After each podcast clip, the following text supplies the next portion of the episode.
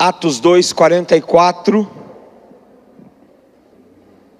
Diariamente, diga assim para quem está do seu lado, todos os dias. Diga de novo, todos os dias. Perseveravam unânimes no templo, partiam o pão de casa em casa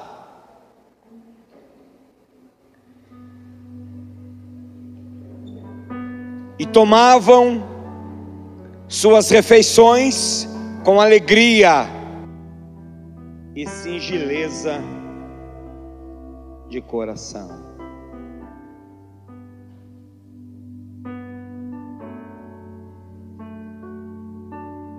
Na verdade, é, é, o verso 43 que eu queria ler. Não, é o 44, só que eu li o 46 todos os que criam estavam juntos. Diga para quem está do seu lado, estavam juntos. Diga de novo, todos estavam juntos. Domingo passado nós compartilhamos todos os dias. Eu quase que não concluí a ministração da semana passada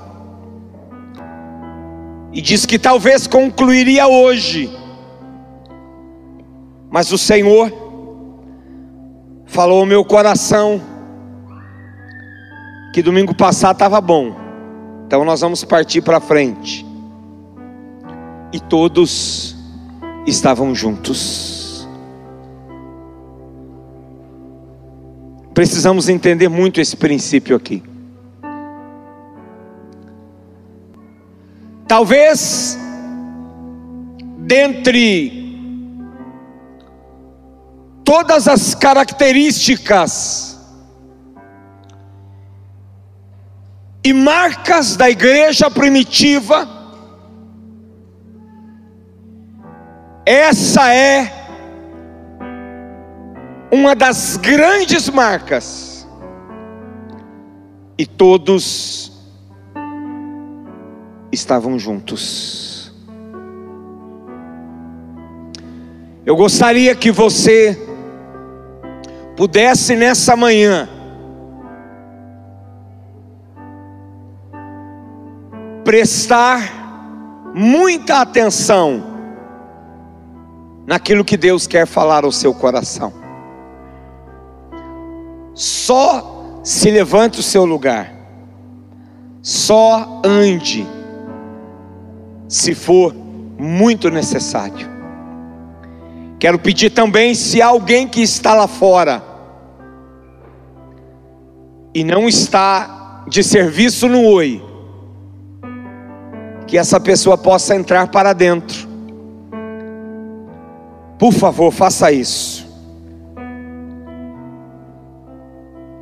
Agora não é hora também de ninguém tomar café lá fora. Deixa para depois. Se você já comprou seu café, pode tomar aí dentro, não tem problema.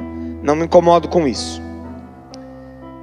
O fato é que todos estavam juntos. A Bíblia diz que juntos eles foram batizados com o Espírito Santo. Você pode dar um amém? Juntos, eles viram Jesus subir ao céu. E a Bíblia também diz que juntos seremos arrebatados num abrir e piscar de olhos e nos encontraremos com Jesus nos ares. Juntos.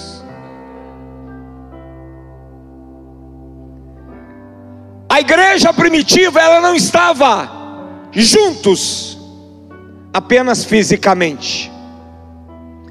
Eles não estavam juntos apenas de corpo. Eles estavam juntos no coração. Diga comigo juntos no coração. Bate assim, ó, juntos no coração. Vamos falar de verdade agora mais forte, como que você realmente estivesse crendo no que Deus está falando. Diga assim: juntos no coração. Você pode dizer amém? Eles estavam juntos no mesmo propósito. Eles estavam juntos porque tinham anseio pelo mesmo Deus e pelas coisas que Deus fazia. Salomão já entendia isso, quando lá no capítulo 4, do verso 9 ao verso 12, Salomão faz uma narrativa,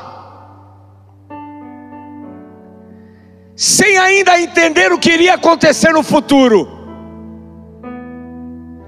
Salomão diz o seguinte: é melhor serem dois do que um.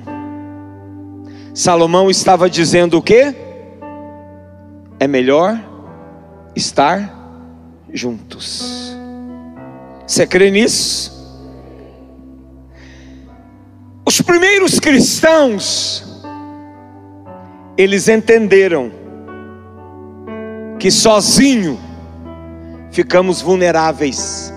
Eles entenderam que sozinhos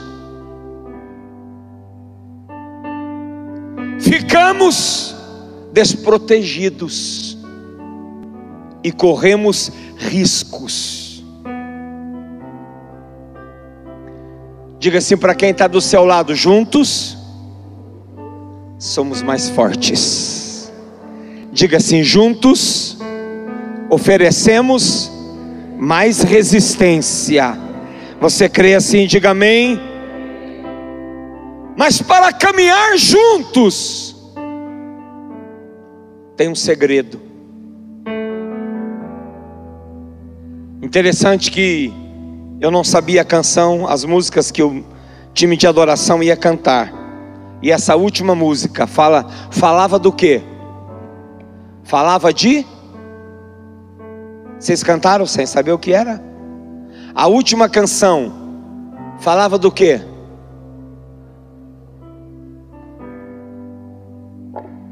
Hein, irmãos? Fala aí. A última canção falava de amor. Diga para quem está do seu lado: para caminhar juntos, preciso amar. Esse é o segredo. Diga assim: o amor é o segredo.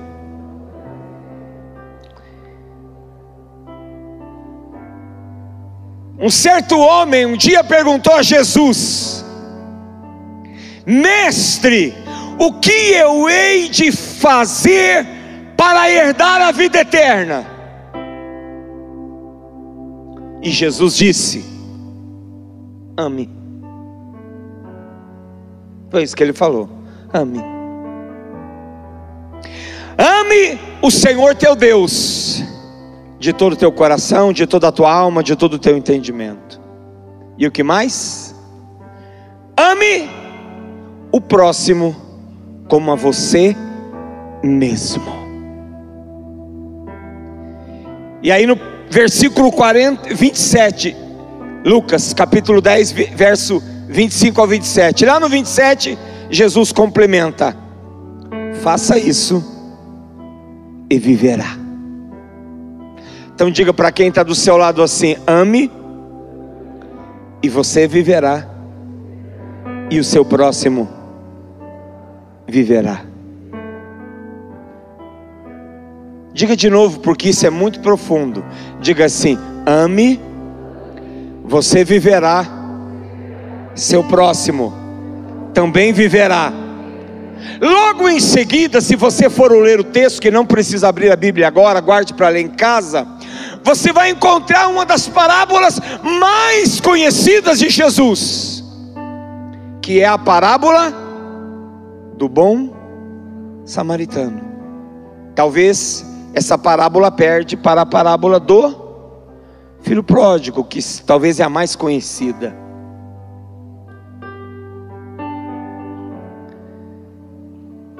A parábola do bom samaritano, irmãos, presta atenção, por favor.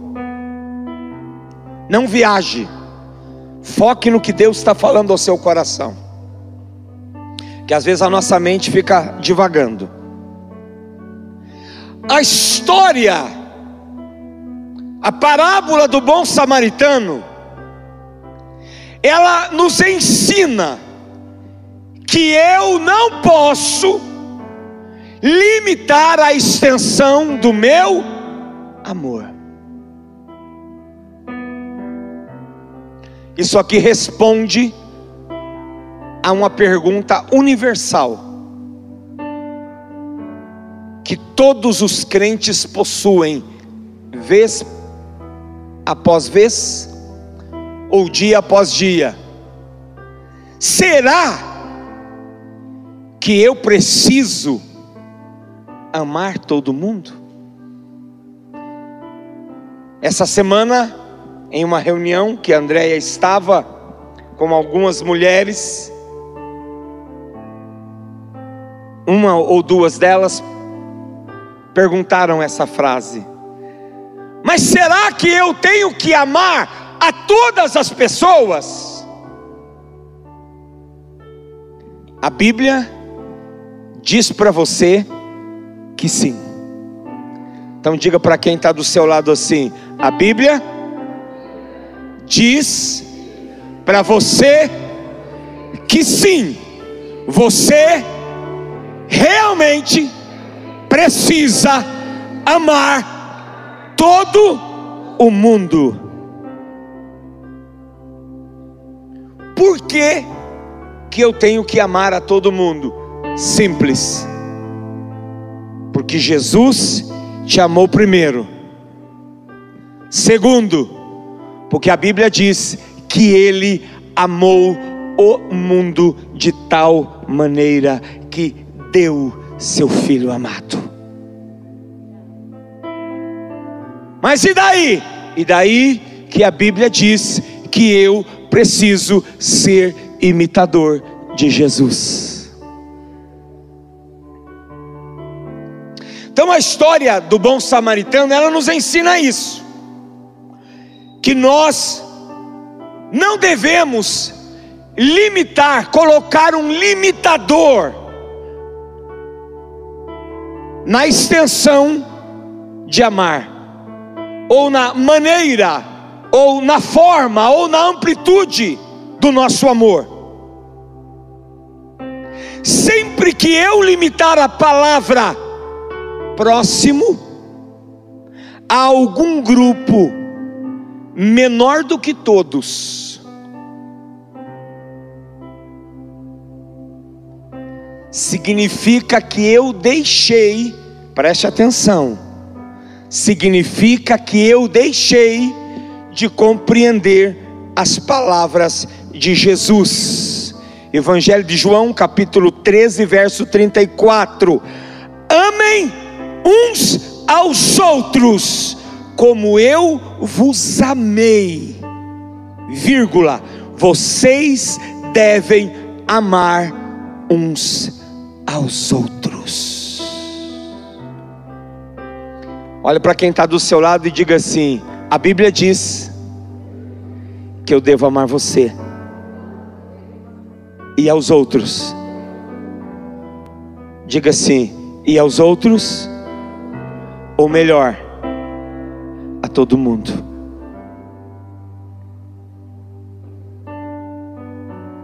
Mas até aquela pessoa, se acabou de perguntar aí, sim, até aquela pessoa. Mas, pastor, não existe mais. A Bíblia, irmãos, ela não abre parênteses para a gente pensar ou gerar um ponto de interrogação mas essa pessoa será. Quando Jesus quis dizer: amem os seus inimigos.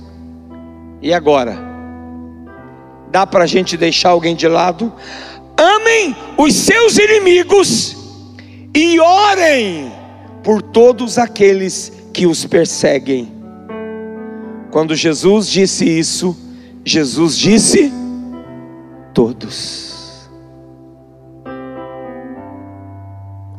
É por isso que todos estavam juntos no cenáculo, aguardando a vinda do Espírito Santo.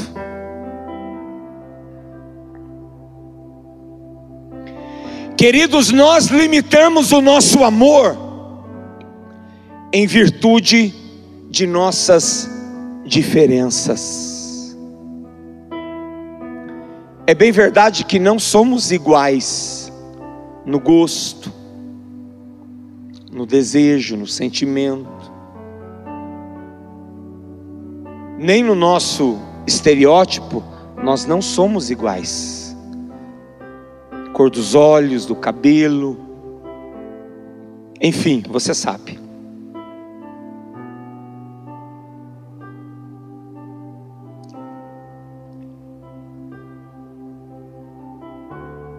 Existem as diferenças, mas a história do samaritano, que a gente vai falar um pouquinho sobre ela, que você já leu e já ouviu muitas vezes. Jesus deixa claro. Diga assim para quem está do seu lado: Jesus deixa claro que não há limites para a extensão do nosso amor.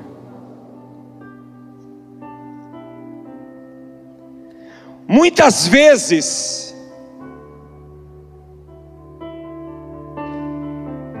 a maneira de nós amarmos, maneira que você ama, a maneira que eu amo.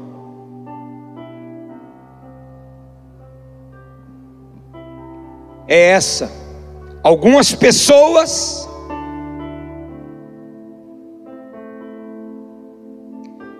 em alguns lugares e apenas parte do tempo que resta. É assim que nós amamos. Algumas pessoas, em alguns lugares, e parte do tempo que resta. Essa é a maneira que alguns de nós amamos ou aprendemos a amar.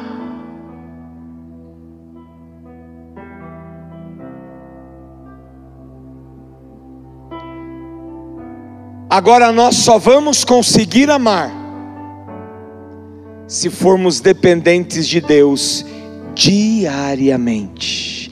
Diga para quem está do seu lado: você só vai conseguir amar se você depender de Deus diariamente.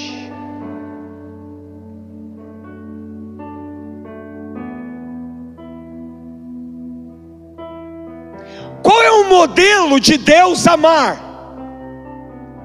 Qual é o modelo bíblico de amar? Todas as pessoas, em todos os lugares e a qualquer tempo. Diga comigo, o modelo bíblico, o modelo de Jesus é amar todas as pessoas, em todo o tempo e em todos os lugares. Nós também limitamos o nosso amor em virtude dos nossos medos. Além de nós limitarmos o amor por causa das diferenças que nós temos porque não somos iguais, eu repito. Limitamos o amor por causa do medo. Aquele samaritano, ele correu um risco muito grande, irmãos, enorme, ao cuidar de um estranho jogado à beira da estrada. Porque a Bíblia diz que aquele homem estava à beira do caminho, quer dizer, ele estava à beira da estrada. Quem para para socorrer alguém à beira do caminho aqui? 1%. Umas duas pessoas aí levantaram as mãos. Hoje e naquele tempo não era diferente. Entenda que a história vem desde aquele tempo. Hoje não se para para socorrer alguém, nem mesmo às vezes mulheres que, diga-se de passagem, são mais frágeis, à beira de uma estrada, principalmente à noite, por causa do por causa do medo.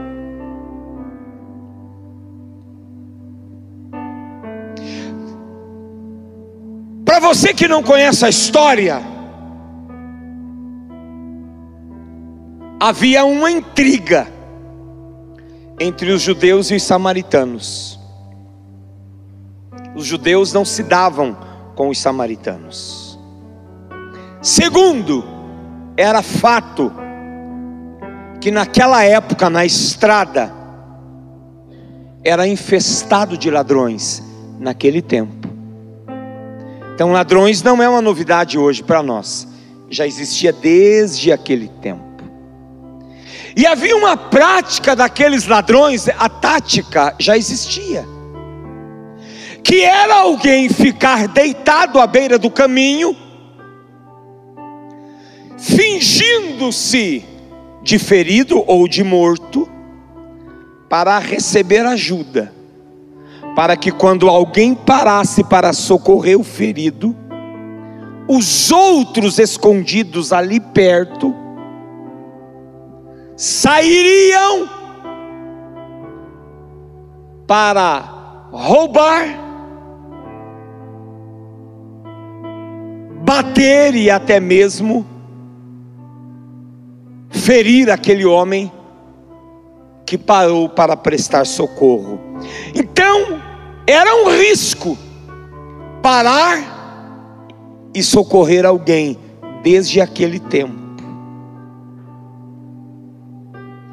Qualquer pessoa que parasse para prestar socorro, por um período ainda que breve,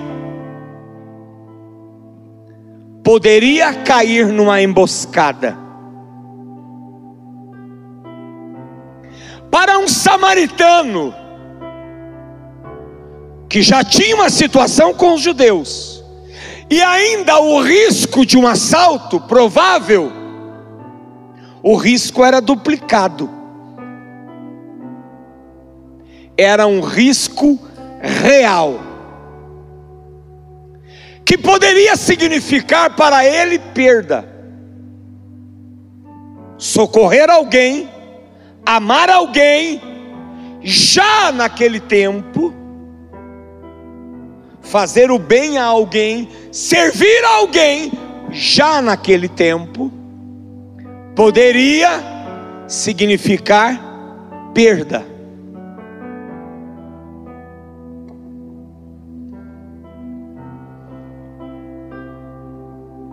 Perda de dinheiro, perda de tempo, perda dos seus pertences, perda da sua paz, perda da sua segurança. E eu te pergunto, quando você pensa em amar, quando você decide amar, não são esses os seus medos? De se decepcionar de novo, de se ferir de novo. Esse risco fez com que dois homens olhassem o ferido e tomassem a decisão de não amar. A Bíblia diz que eles passaram de largo, eles viram. Não é o caso de você não ter conhecimento. Não é o caso de você não saber. Você tem conhecimento. Eles tinham conhecimento. Eles sabiam que aquele homem estava ferido e precisava que alguém, em um gesto de amor, em um gesto de atitude, pudesse socorrê-lo. Mas eles passaram de largo, estavam receosos, com medo de se ferir. E ao identificá-los como religiosos, porque Jesus está contando a parábola,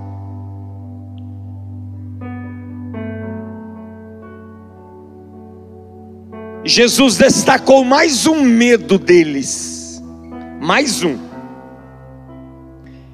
que fazia parte da lei da época, que Jesus estava já abolindo. Que se um homem religioso judeu tocasse em um corpo ensanguentado como aquele ferido, ele se tornaria imundo. Quem está entendendo, diga amém.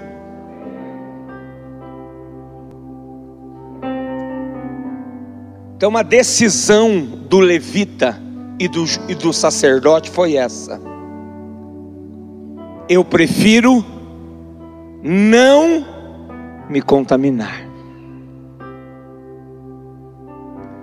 eu prefiro não me aproximar de alguém que pode me trazer prejuízos.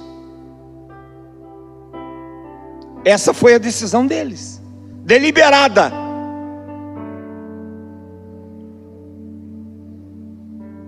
Eu devo evitar alguém que pode atrapalhar a minha fé. Eu devo evitar alguém que pode me trazer algum obstáculo na minha caminhada religiosa. Foi isso que eles pensaram. Diga para quem está do seu lado: amar é algo sempre arriscado. Diga para outra pessoa: amar é algo arriscado.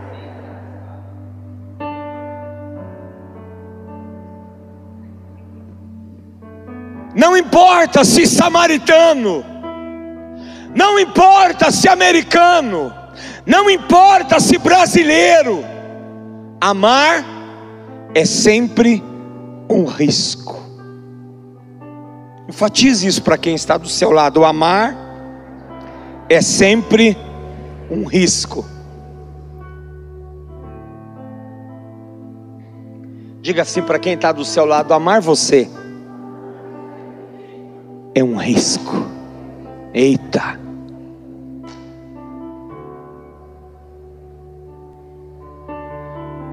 Olhe de novo se você tem coragem aí e diga para essa pessoa: amar você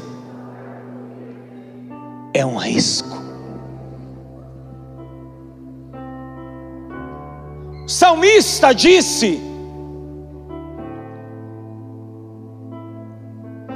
falando sobre Jesus, alguns anos à frente, o salmista disse lá atrás: O meu amigo, a quem eu mais amava, esse me traiu. Amar é um risco. Amar é um risco. Não importa se você está na estrada de Jericó, não importa se você está na avenida governador José Richa, número 19.194, que é aqui. Não importa se você está na rua da sua casa, não importa se você está nos corredores da sua empresa, não importa se você está no sofá da sua casa ou numa cadeira aqui, amar é sempre um risco.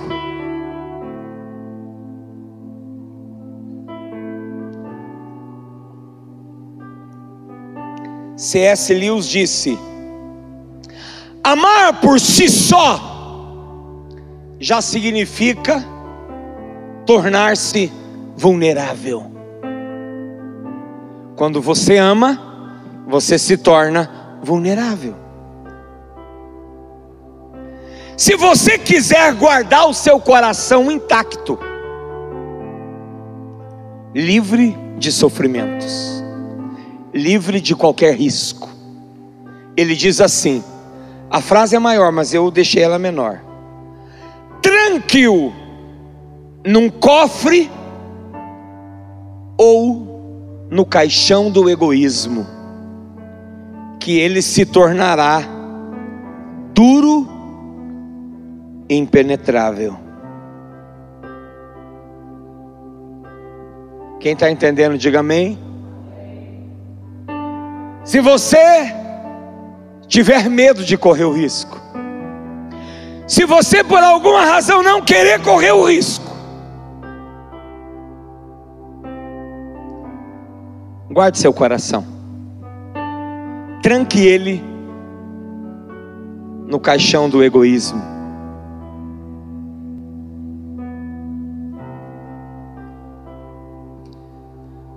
Talvez você tenha experimentado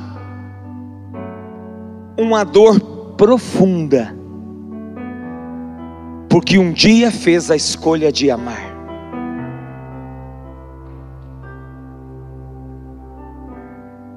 Talvez você tenha experimentado uma dor profunda, porque um dia você fez a escolha de amar.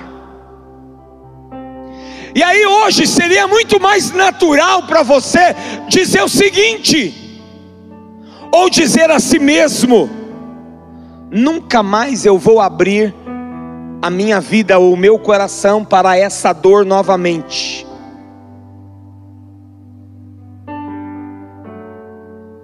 E seria natural você dizer isso. Afinal, você correu o risco e se feriu, não é verdade?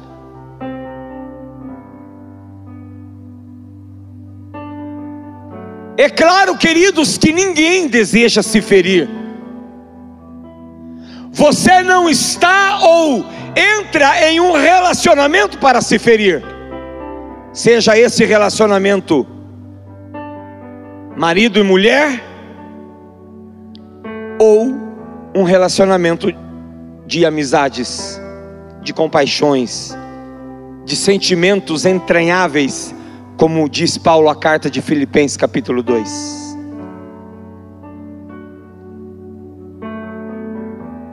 Mas eu vou dizer para você algo nessa manhã, e eu quero que você guarde para o resto da sua vida. A maior dor não é a de se ferir por amar, a maior dor é não amar. Você consegue dizer isso para quem está do seu lado? A maior dor não é se ferir, porque você desejou amar, mas a maior dor é porque você escolheu não amar.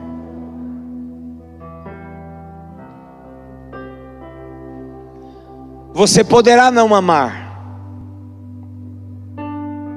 porque você decide a sua vida. Você poderá não amar. Mas a pessoa ou as pessoas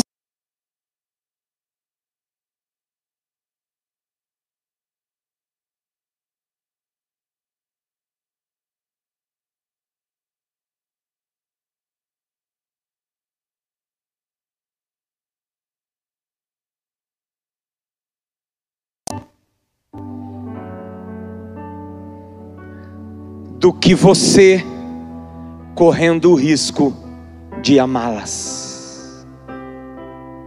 Entendeu? A pessoa, diga para quem está do seu lado, a pessoa que você deixar de amar devido ao seu egoísmo, poderá se ferir, se machucar, muito mais, correndo o risco de ir para o inferno, porque você não quis correr o risco de amá-la.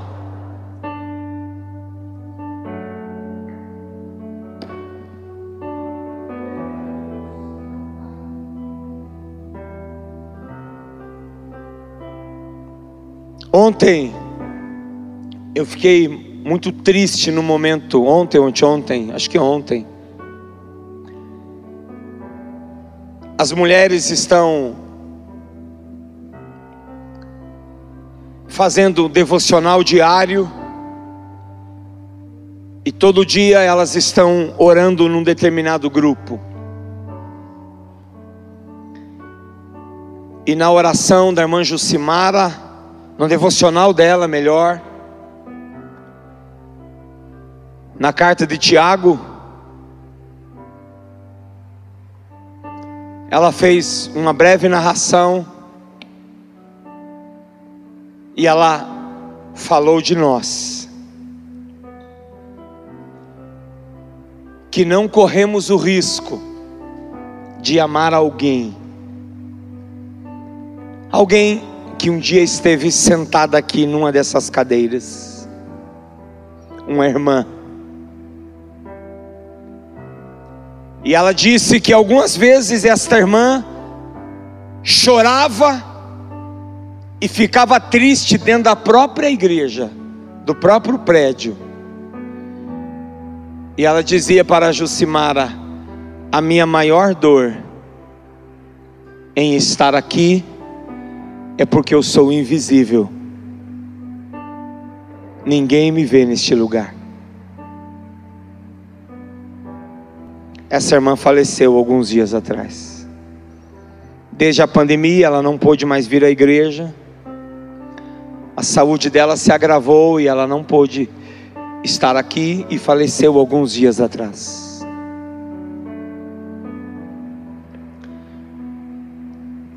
Quantas pessoas mais eu, você, deixaremos invisíveis?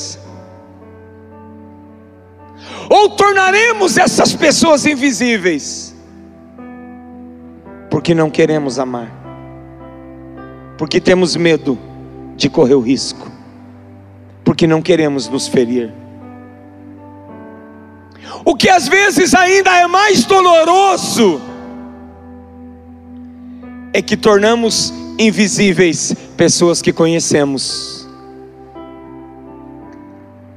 Tornamos invisíveis pessoas da nossa família.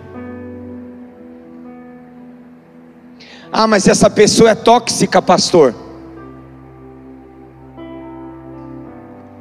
Pastor, essa pessoa só abre a boca para falar mal. Pastor, essa pessoa só me causou mal. E eu pergunto: aonde está Cristo na sua vida? Que não foi influente em você, capaz ao ponto de você transformar quem é tóxico em não tóxico.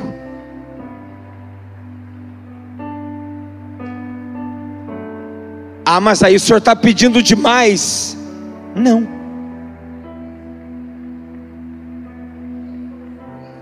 Porque não é você que vai fazer isso. Não é as suas forças que vai fazer isso. É dele. Você pode dar um amém? É dele, vem dele, é Jesus. Ele disse: maior é o que está em você. Você consegue dizer para quem está do seu lado? Diga-se: maior é o Espírito Santo que está em você. Fala com convicção, olhe nos olhos, não olhe para baixo, olhe no olho e diga-se: maior é o Espírito Santo que está em você. Aleluia!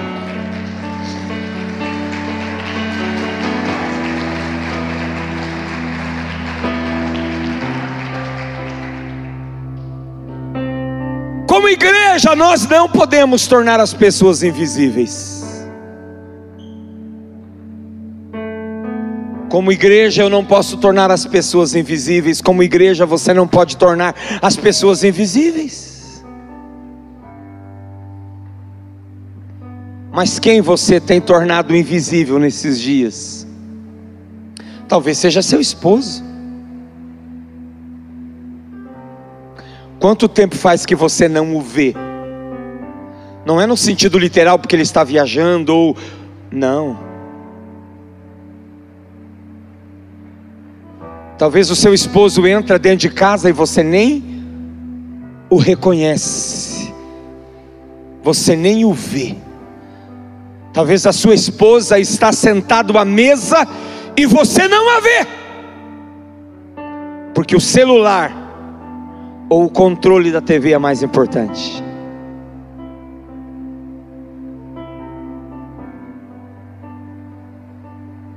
Jesus morreu pelos invisíveis.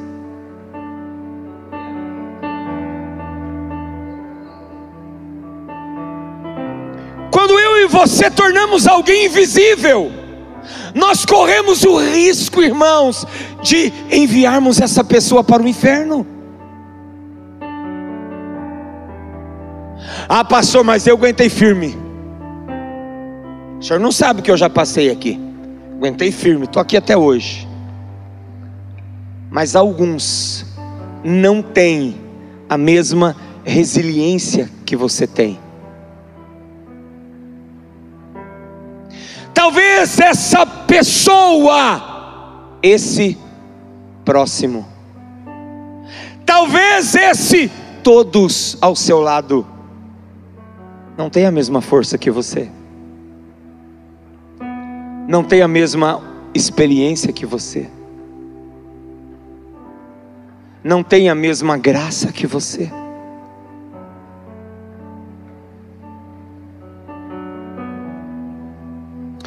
Agora eu já estou terminando, irmãos. Quando nós, quero que você preste atenção aqui, é muito importante isso que eu vou te falar, porque pode responder você algumas perguntas que você tem feito sobre você. Quando nós negamos de amar alguém. Quando nós tornamos as pessoas invisíveis, corremos o risco de inevitavelmente nos tornarmos pessoas amargas e com um senso de vazio muito grande dentro de nós. Vou falar de novo. Quando nós não corremos o risco de amar, quando nós negamos o amor, quando nós tornamos o nosso próximo invisível, inevitavelmente nos tornamos amargos e com um senso de vazio dentro de nós. Essa amargura, esse vazio, traz o desânimo que você está sentindo. Este vazio, esta amargura, gera um fracasso espiritual, gera apatia espiritual, gera debilidade espiritual. Quer se reerguer? Quer se levantar em Cristo? Ame. Corra o risco. Se abaixe. Pegue o ferido. Foi o que o samaritano fez. Pegue o ferido. Coloque nos ombros. E leve ele até o lugar da cura. Foi o que ele fez. Pastor, para mim é pesado demais. Junte-se alguém. Eu não, lembro, não me lembro em qual texto dos profetas está dito assim. E disse um ao outro: Esforça-te. E disse um ao outro: Esforça-te. Havia um paralítico E Jesus estava numa casa ministrando. Só que aquela casa estava cheia de gente, não tinha como entrar na casa. Quatro homens, quatro, pegaram o paralítico com a cama. Talvez um não conseguia, talvez dois não conseguia. Então eles decidiram: vamos nós quatro. E todos, vamos? E todos, vamos? Pegaram o paralítico, subiram no telhado da casa, que loucura, né? Imagine isso hoje acontecendo. Imagine esse lugar aqui, repleto de gente que não tem como ninguém entrar. Uns malucos sobem numa escada com a maca, quatro pessoas com um homem numa maca. Eles abrem o telhado. É loucura, né? É além da realidade. E descem o homem aonde Jesus estava.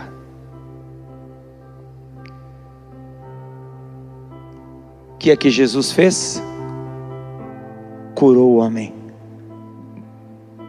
Quando eu amo, quando você ama, tem cura. Diga para quem está do seu lado: quando eu amo, quando você ama. Diga assim: quando corremos o risco de amar, o milagre é por conta de Jesus. Aleluia! Quando eu e você corremos o risco de amar, o milagre é por conta de Jesus.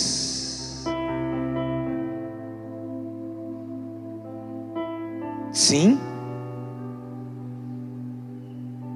Aquele samaritano, ele foi além. Amar é ir além. Hoje nós vivemos um tempo de comodidade, de conforto, comodismo, e nós não queremos ir além. Eu faço isso aqui.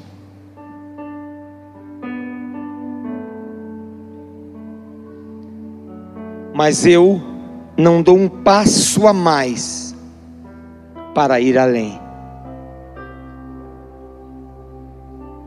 Ah, não, mas os outros têm que fazer também. Essa é a nossa justificativa ou a nossa desculpa barata e esfarrapada.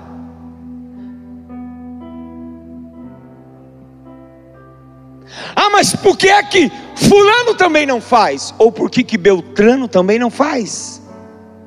Será que é só eu que tenho que fazer? Aquele samaritano foi além, ele pegou aquele homem e deixou num hotel, diz a Bíblia, numa estalagem, numa pousada, numa pensão. Pegou dinheiro, deu ao dono do hotel e disse: Olha, cuide dele até que eu volte. Quando você tem a coragem de correr riscos, de investir dinheiro em alguém, no próximo ou no reino, você está amando. Diga para quem está do seu lado: investir dinheiro também é amar. Nenhuma ferida ou dor é capaz de igualar o sentimento da dor maior de se negar a amar. Amar é arriscado. Diga para quem está do seu lado: amar é arriscado. Diga assim, mas vale a pena correr esse risco mais do que qualquer outro risco na vida. Por que, pastor? Simplesmente pelo fato de que Jesus morreu na cruz por mim e por você. Uou!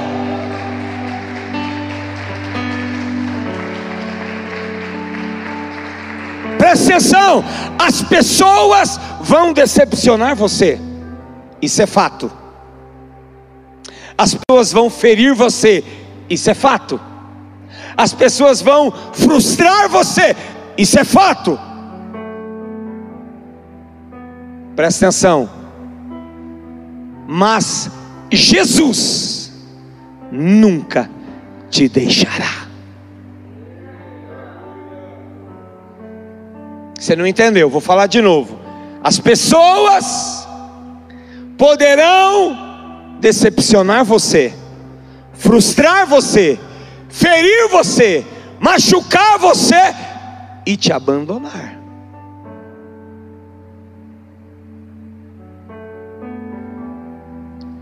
Virar as costas. E aí a gente, eu já falei muito isso aqui. Ingrato. Fizemos tudo por você. Né? Estava jogado lá fora no mundo. Chegou arrebentado na igreja Fizemos tudo. Quando você estava 100%, vira as costas e diz tchau. É assim que a gente faz. E aí, por causa disso, a gente decide não amar mais, não correr mais o risco. A gente deixa de amar, porque não queremos mais nos frustrar.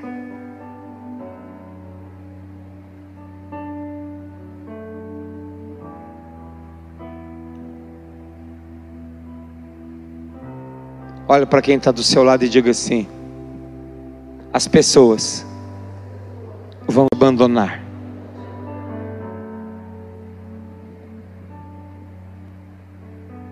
Diga assim: as pessoas vão trair você. Diga assim: as pessoas vão te expulsar, deixar você sozinho. Mas Jesus disse que jamais te abandonaria.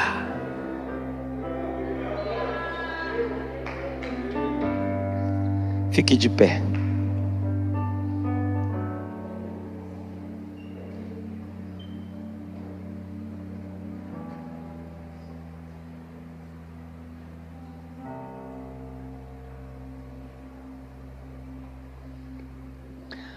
Andréia está lembrando assim de algo muito importante. Eu me decepciono e me frustro com o outro, porque eu digo assim: eu fiz tudo, ou fizemos tudo.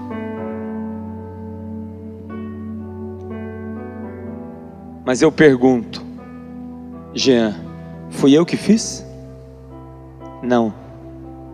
Foi eu que fiz, José Antônio? Não. Quem fez? Quem fez? Quem fez? Jesus, Ele fez. E aí? Queria que você fechasse os olhos um pouquinho. Coloque as mãos no seu coração.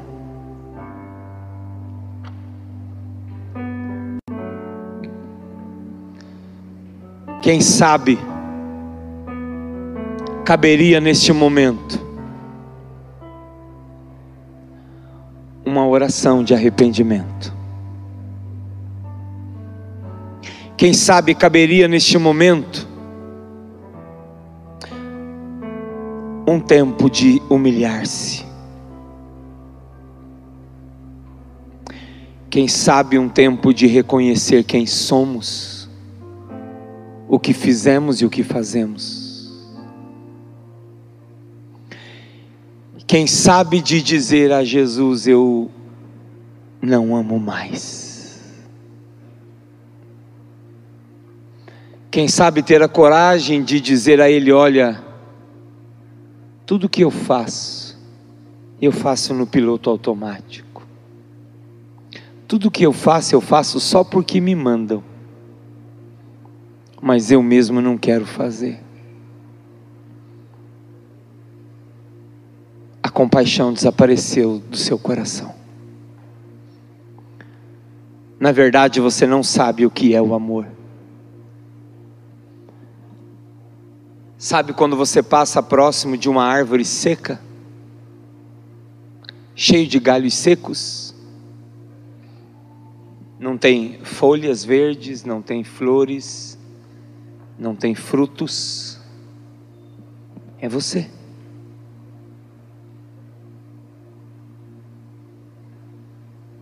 É você.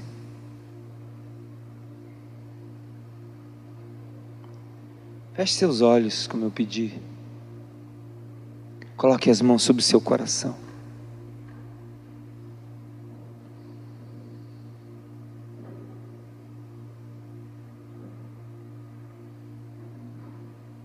Se não for pelo fato de você não sentir amargura mais, não sentir mais vazio, nem cansaço, nem desânimo, mas por um fato maior.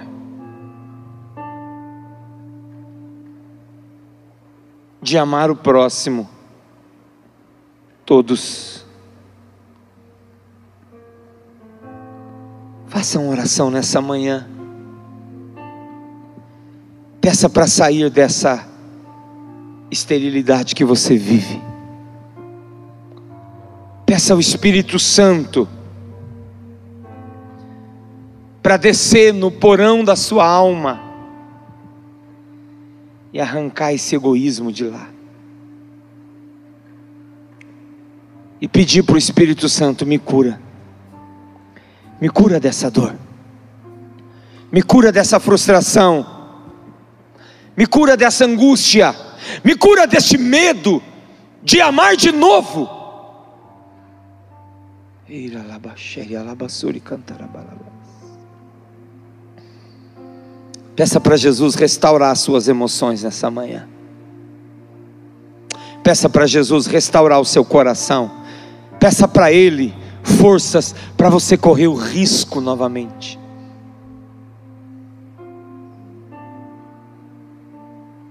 Faça a sua oração agora. Aí onde você está.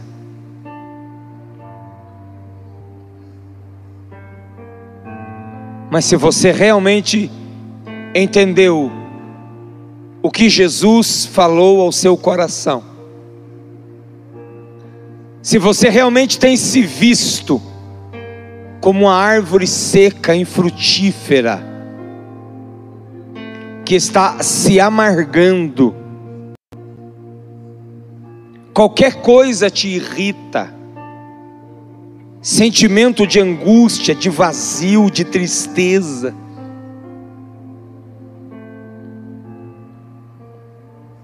Sai do seu lugar, vem aqui à frente orar um pouco.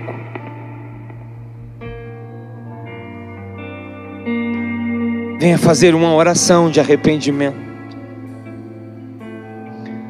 Talvez você precise de um transplante nessa manhã. Um transplante de coração. E dizer a Jesus: Jesus, me dá um coração novo. E ele disse para a nação de Israel: Eu vou dar a vocês um coração novo e vou colocar dentro deste coração meu espírito. Se você desejar fazer isso, sai do seu lugar, vem aqui à frente. Do contrário, se você quiser ficar aí na cadeira mesmo, se você não quiser se expor ao Espírito Santo, mas quer orar aí, faça a sua oração a partir de agora.